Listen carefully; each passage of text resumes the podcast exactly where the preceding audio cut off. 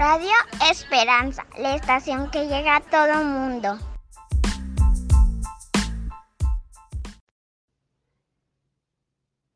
Buen día a nuestros radioescuchas. Bienvenidos a nuestro programa Memorias del Pasado. En cabina nos acompaña Nicole. Tendremos una transmisión especial. Escucharemos una radionovela, bailaremos y jugaremos como si estuviéramos en la kermés. La estación Radio Esperanza les invita a escuchar su radionovela Historia de la Revolución Mexicana. Comenzamos. Año 1901. El 5 de febrero de 1901 se organiza el primer Congreso Liberal Mexicano, representado por el ingeniero Camilo Arriaga y sus partidarios, con el fin de constituir el Partido Liberal Mexicano y en consecuencia levantar la bandera política del liberalismo, sostenida por los hombres de la Reforma. A este congreso asistieron los hermanos Flores Magón, Librado Rivera, Juan Sarabia, Antonio Díaz Soto y Gama, donde se tomaron acuerdos como la resolución del problema agrario a favor de los campesinos. Para los obreros el derecho a huelga y la jornada de ocho horas. En todo México circuló clandestinamente el periódico La Regeneración. Cananea, Sonora, primero de junio de 1906. Cananea, Sonora y Río Blanco, Veracruz, símbolos del crecimiento económico del porfiriato, paradójicamente pasarían a la historia como antecedentes de la revolución. Aquí, en esta mina de cobre en Cananea, en 1906, estalló la huelga en contra de la discriminación y sobreexplotación de los mexicanos.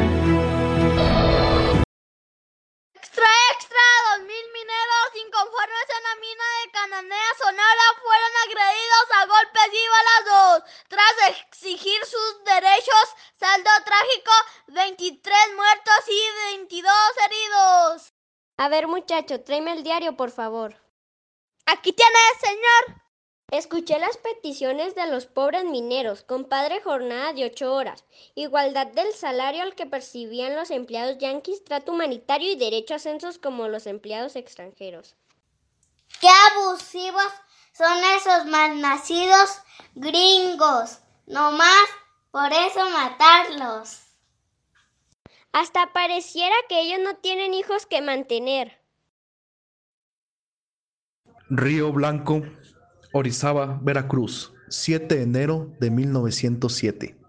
Extra, extra, 20.000 obreros de la fábrica aislados de Río Blanco, Nogales y Santa Rosa. Se lanzaron a la huelga en apoyo de los obreros de Puebla y Tlaxcala. El presidente Porfirio Díaz es nombrado árbitro para resolver el conflicto favoreciendo a los capitalistas. Extra, extra. Porfirio Díaz fue nombrado juez árbitro de los problemas de las fábricas y trabajadores. Díaz ordena a los obreros desnudar inmediatamente a sus lobores. El fallo injusto. Extra, extra. Y en casa de doña Petra se comenta. Comadrita, comadrita, ¿ya se enteró de la noticia? ¿Cuál comadrita? Pues mire, entérese. Los obreros de la fábrica fueron brutalmente recibidos a balazos por los soldados del ejército, enviados por don Porfirio Díaz, matando a hombres, mujeres y niños indefensos.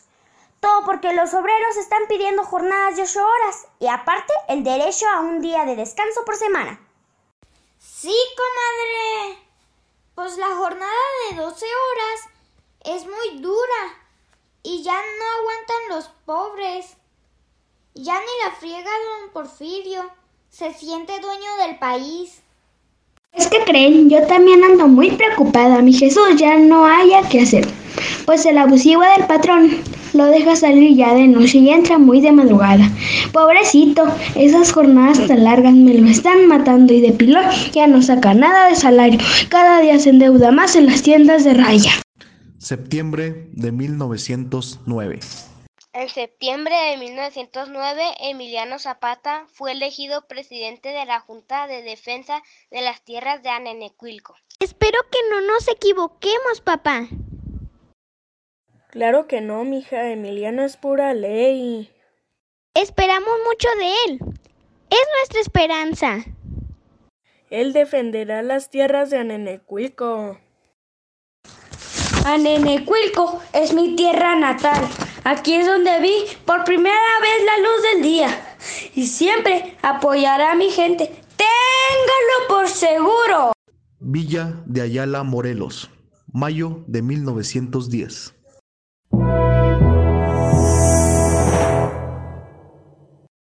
No puedo creerlo. Que declararon a Zapata bandolero.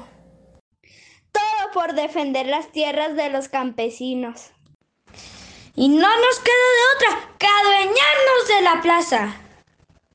¡Viva Emiliano Zapata! ¡Muera José Vivanco! ¡Muera el mal gobierno! ¡Fuera Porfirio Díaz!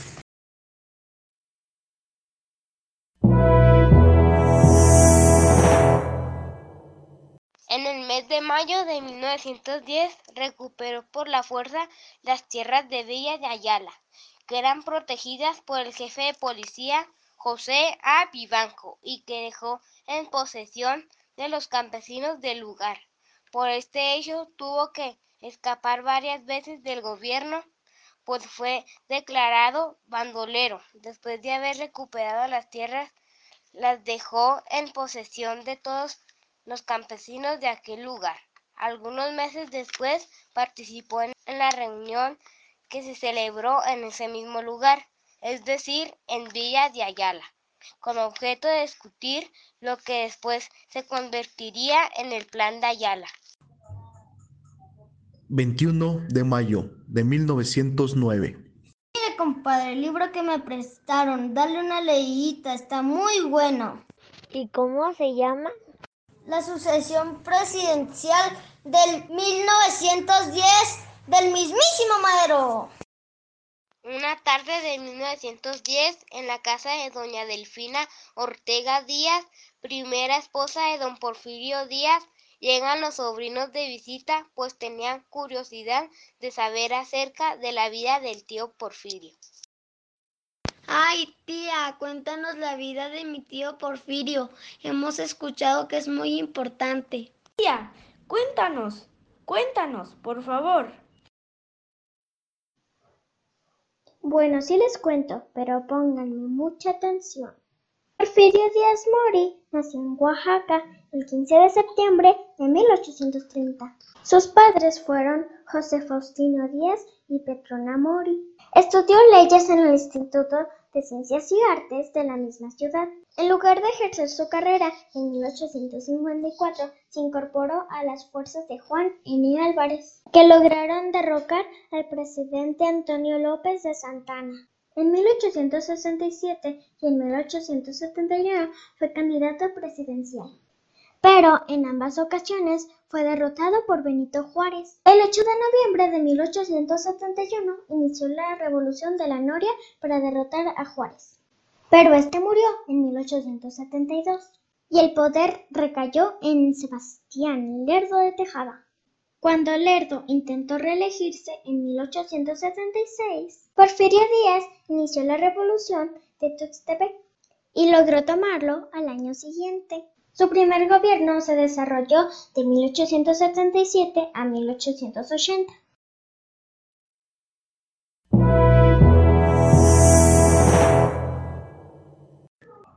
Campaña de Madero.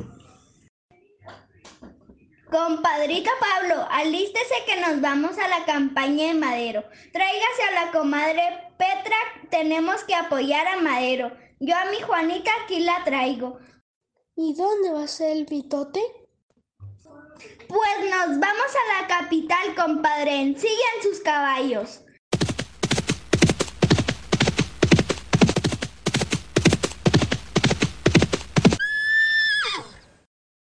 Ciudadanos, amigos del cambio, amigos de la patria, Vengo a invitarlos a que se unan a mi campaña, a mi candidatura.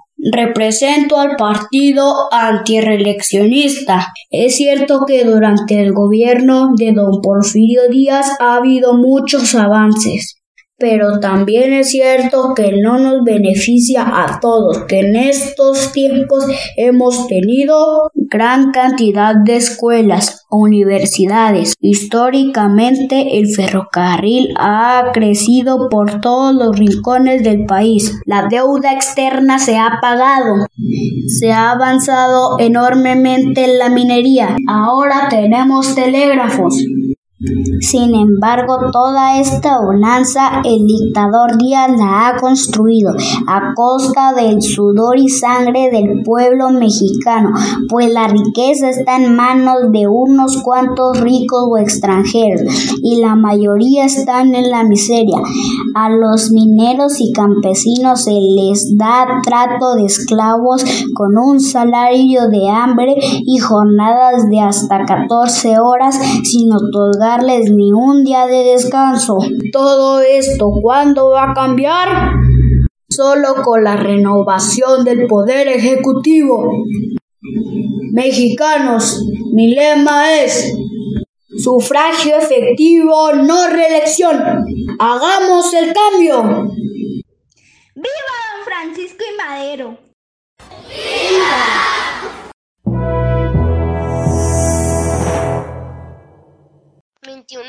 De 1911 se firman los tratados de paz conocidos como Tratados de Ciudad Juárez, por disposición constitucional.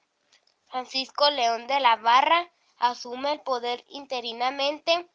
Madero acepta el licenciamiento de las tropas revolucionarias. 25 de mayo de 1911. Porfirio Díaz renuncia a la presidencia de México luego de más de 30 años de ocupar el poder. Días después parte al exilio. 7 de junio de 1911. Madero hace su entrada triunfal a la Ciudad de México.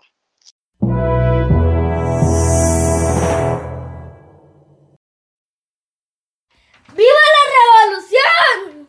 ¡Viva don Francisco y Madero! ¡Viva Zapata! ¡Viva Villa! ¡Viva! ¡Vivan los hermanos Flores de Magón! ¡Viva! ¡Vivan todos los hombres y mujeres que participaron en el movimiento! ¡Viva! ¡Vivan los héroes de la revolución! ¡Viva!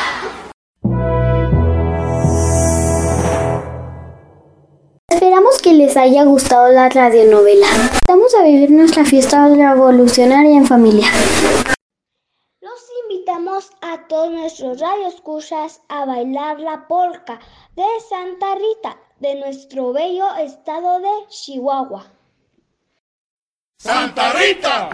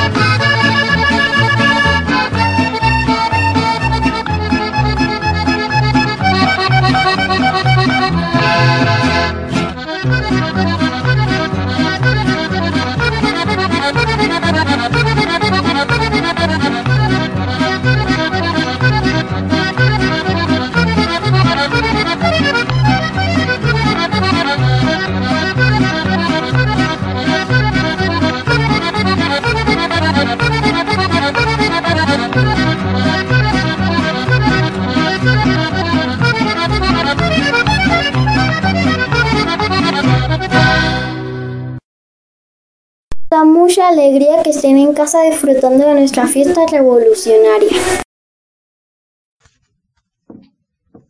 Los invitamos a jugar la lotería y a preparar deliciosa comida mexicana.